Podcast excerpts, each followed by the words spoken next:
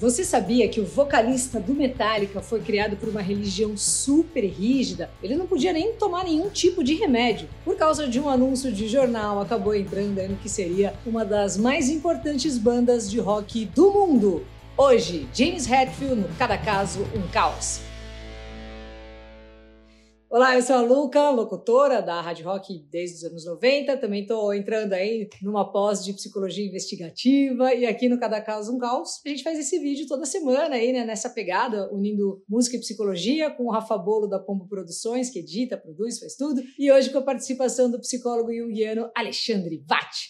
James Alan Hatfield nasceu no dia 3 de agosto de 63 na Califórnia, filho da Cynthia Basset e do Virgil Lee Hatfield, dois devotos da ciência cristã, uma religião muito doida assim que pregava que Deus curava tudo, ou seja, tá com gripe, Tenha fé que Deus vai te curar, sabe assim? Se alguém da família quebrasse um braço, não podia engessar, era um negócio nessa pegada mesmo. O James sempre sentiu muita dor de cabeça quando era criança e não podia tomar remédio nenhum. Mas ele nem com a fé podia contar, né? Porque teve a religião forçada ali, goela abaixo pelos pais. Então, pra você ter uma noção, ele tinha que sair das aulas de biologia na escola porque não podia aprender sobre o corpo humano, sobre as doenças e tudo mais. Nessas, a molecada tirava ele de bizarro carrinho e ele ia se isolando. Se na escola era ruim, em casa o negócio era pior ainda, né? Os pais acabaram se separando em 76, ele tinha 13 anos. O pai sumiu na neblina, deixou um bilhetinho e bum, baby, bye bye. Três anos depois, a mãe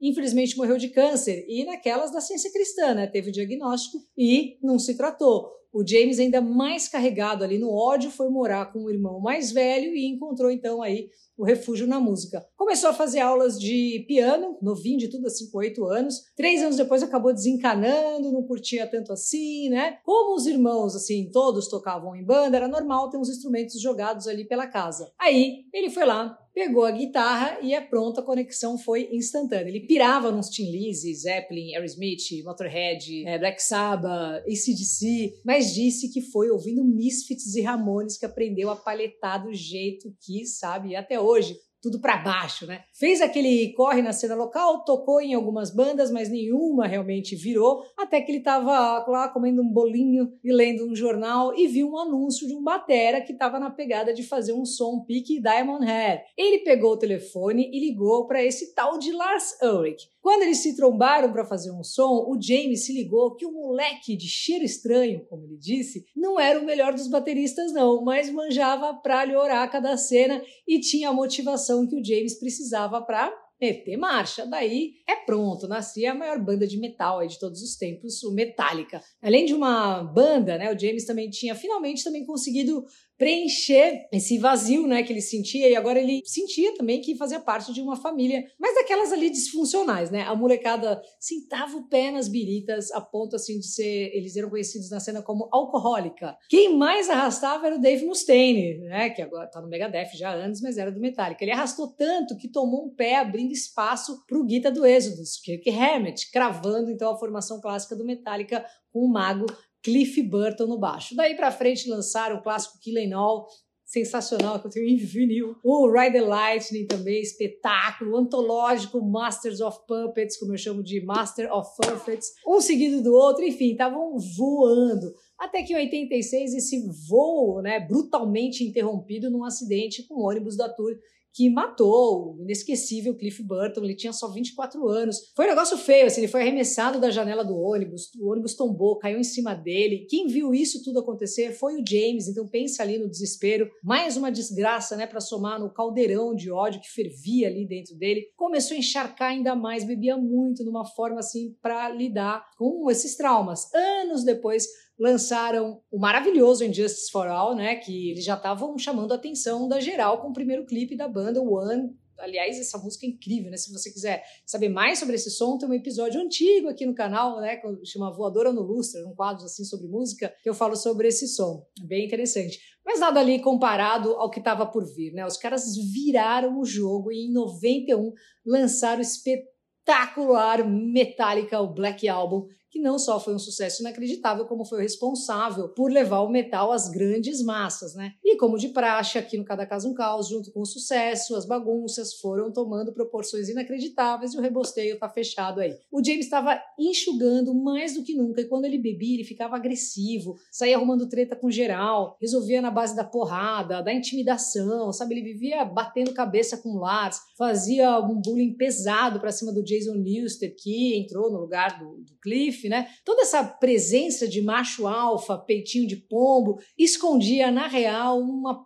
pota insegurança. Ele era super introspectivo, com baixa autoestima, uma vaidade até que alta, mas autoestima baixa, e bebia para conseguir ser o que esperavam que ele fosse. Esse mano, turrão, brabo, viking, né? Poucas ideias. Pela mesma época, quem voltou a dar as caras foi o seu Virgil. Imagina aí a cabeça do James, né? O cara, o pai dele some, nem dá tchau, depois aparece quando você tá famosão. Apesar do ódio, o James conseguiu passar um tempo com o pai antes desse pai aí morrer em 96, também por causa de um câncer. O James conta que ele fala assim, abre aspas, pelo menos dessa vez eu tive um aviso antes dele ir embora. E nos aproximamos mais e mais nessa fase final. Fecha aspas. Bom, inclusive no mesmo ano saiu o controverso Load, que trazia as músicas tipo Mama Set, Until It Sleep, esses sons aí que falam sobre as tretas dele com a mãe. No começo dos 2000, a habilitada ali chegou num nível tenso, né? Numa entrevista para Playboy, a Playboy fazia muitas entrevistas, né? Não era só de Luciana Vendramini ali. Isso em 2001. Perguntaram para a banda quem é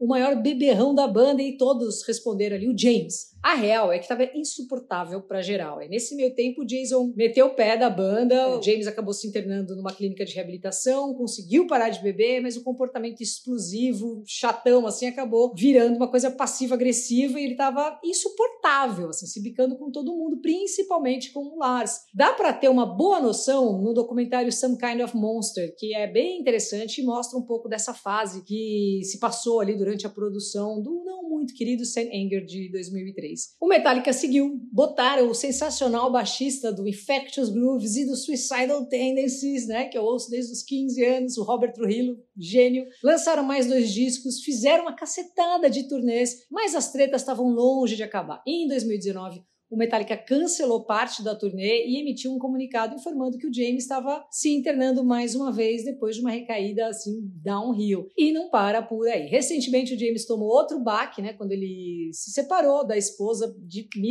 anos ali, a Francesca Tomasi, mãe dos três filhos ali. Ela já botou ele para correr várias vezes por causa das bagunçadas, né? Ela cansou de tomar chifre, mas segundo ele, era ela que segurava a bronca do alcoolismo ali e foi o, o Porto Seguro quando precisou lutar contra o vício e tudo mais. Ele também acredita ser viciado na fama. Ele falou que para ele o palco é um mundo de fantasia e todo mundo faz você se sentir um deus. O problema é quando você tá fora do palco e aí percebe que é um mero mortal. O James sempre ficou maluco assim entre as turnês porque estava na abstinência dessa drena, né, de se sentir o dono da rapô toda. Ano passado ele deixou cair a máscara de turrão aí, né, e se confessou durante um show em Belo Horizonte, aqui no Brasil, ele falou o seguinte: preciso dizer que eu não estava me sentindo muito bem antes de vir aqui. Eu me sentia um pouco inseguro, como um cara velho que não consegue mais tocar todas essas besteiras que falo a mim mesmo na minha cabeça. Ele completa dizendo que seus parceiros ali de banda deram um abraço nele, né, mostrando todo o apoio que ele precisava. Fizeram isso de novo no palco, inclusive numa cena bem bonita. Hoje o James disse que está focado em encontrar um novo Deus que não seja o álcool. Além disso, lançaram agora, né, o single Screaming Suicide. O Redfield fala sobre esses pensamentos obscuros, né? Ele diz que a intenção é falar sobre a escuridão que ele sente por dentro, né? Que pessoas também passam por isso. Ele fala: enfrentar isso é falar o que não é dito. Se é uma experiência humana, a gente deve ser capaz de falar sobre isso. Você não está sozinho, fecha aspas. Em abril, o Metallica solta o disco completo, né? O Seven Two Seasons. Os caras continuam sendo a banda mais mainstream, assim, de metal do mundo. Zilhardários, né? Tipo, dinheiros, assim. Ganharam também tudo que é prêmio, tudo que você pode imaginar. Eles são, é, eles são a quinta banda que mais vendeu disco no mundo. Enfim, lendas vivas aí que a gente tem esse privilégio de assistir aqui, de conhecer a nossa geração ainda. E a gente espera que o James possa superar todos os seus problemas, né, para continuar nos agraciando com essa palhetada abençoada que só ele tem, a maravilha. Vida longa, o pai do thrash metal, James Hetfield. Alexandre Vatti. Vamos ver nosso psicólogo junguiano que fez aniversário essa semana. Bora mandar os parabéns aí para ele aqui nos comentários. Seguir no Insta, arroba psicólogo Alexandre Vatti. Fala aí, Carisma.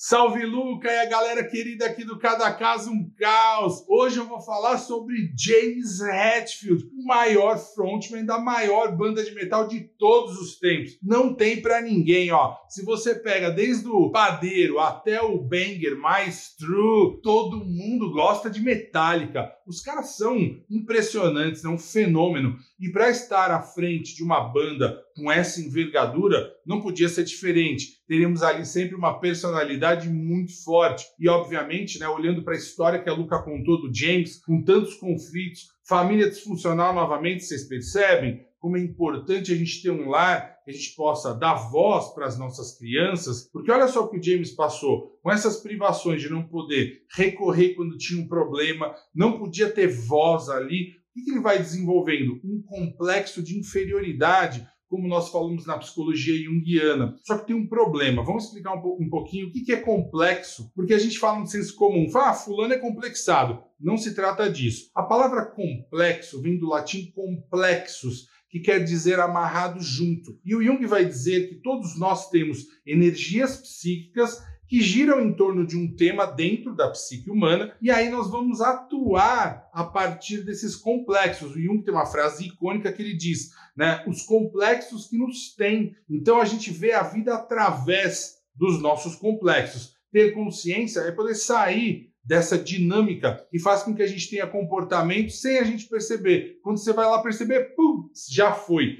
E aí o James foi desenvolvendo o que a gente chama de um complexo de inferioridade. Só que para a psicologia junguiana, como vocês já acompanham aqui, já falei também em outros episódios, como por exemplo do Corey Taylor, importante vocês olharem também, porque a gente está contando histórias aqui de psicopatologia, histórias de psicologia do comportamento humano. Olha a importância aqui do canal da Luca, tá? Então o que acontece? Para o Jung, complexo de inferioridade vem sempre com de grandeza, para que você possa ter o quê? um equilíbrio entre os polos. Não é de fato um equilíbrio, porque ele vem através das nossas neuroses. E aí o complexo de superioridade fez com que o James ele fosse para um vício do álcool. Assim como eu falei no episódio anterior sobre o Max, a gente tem também aqui o vício do álcool, para que ele pudesse se sentir superior. Mas para quê? Para cobrir ali um complexo de inferioridade que estava nele. Aí você fala, puxa, o James, né? O cara maior, incrível e tal, tá está pica das galáxias. Enfim, olha só, o cara estava lá inferiorizado e aí para fazer essa dinâmica de compensação vem o complexo de superioridade. Eu não tenho medo de nada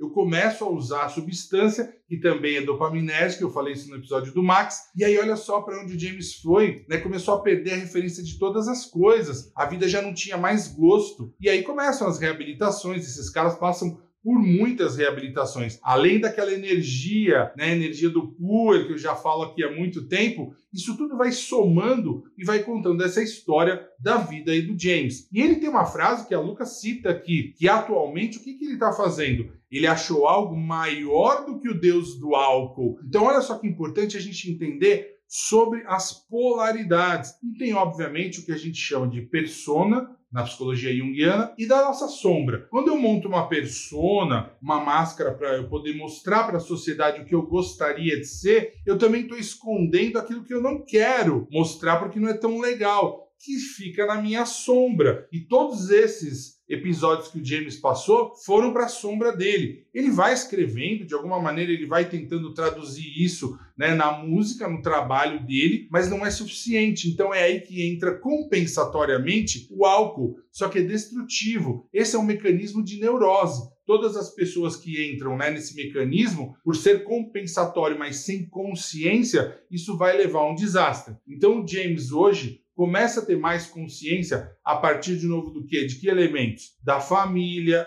ele se separou, ele viu como é difícil estar sem os seus entes queridos, né? o pai que depois se reaproxima dele. Então, todas essas dinâmicas vão contando para a gente uma história de uma patologia que pode ser superada quando eu entendo o processo. E ele foi entendendo de fato isso, tá bom? Galera, é isso aí. Um abraço. Valeu, Ale querido! E valeu também aos nossos membros todos, né? E geral que comenta, que curte, que compartilha. Isso ajuda muito a gente a continuar fazendo os vídeos. Então, continue comentando e compartilhando, como o Juca Filho, Ricardo Pompeu. Tô sempre vendo esses comentários aqui, viu, Pompeu? O Biratã Carlos, o Tom Miller, do YouTube Verdade Mundial, o Aniel 189, José Inácio Horta, Andréia Fernandes, né? Arroba Costura da Deia, Fábio Rocha, Elane Barbosa, Fabi Alencar, até o ponto pediátrica é uma terapeuta ocupacional que também está sempre na área, The Poetry, vocês são demais, viu? Um grande beijo. Me segue lá no Insta, não esquece, Luca89FM, valeu demais pra vocês assistirem aqui. Cada caso, um caos.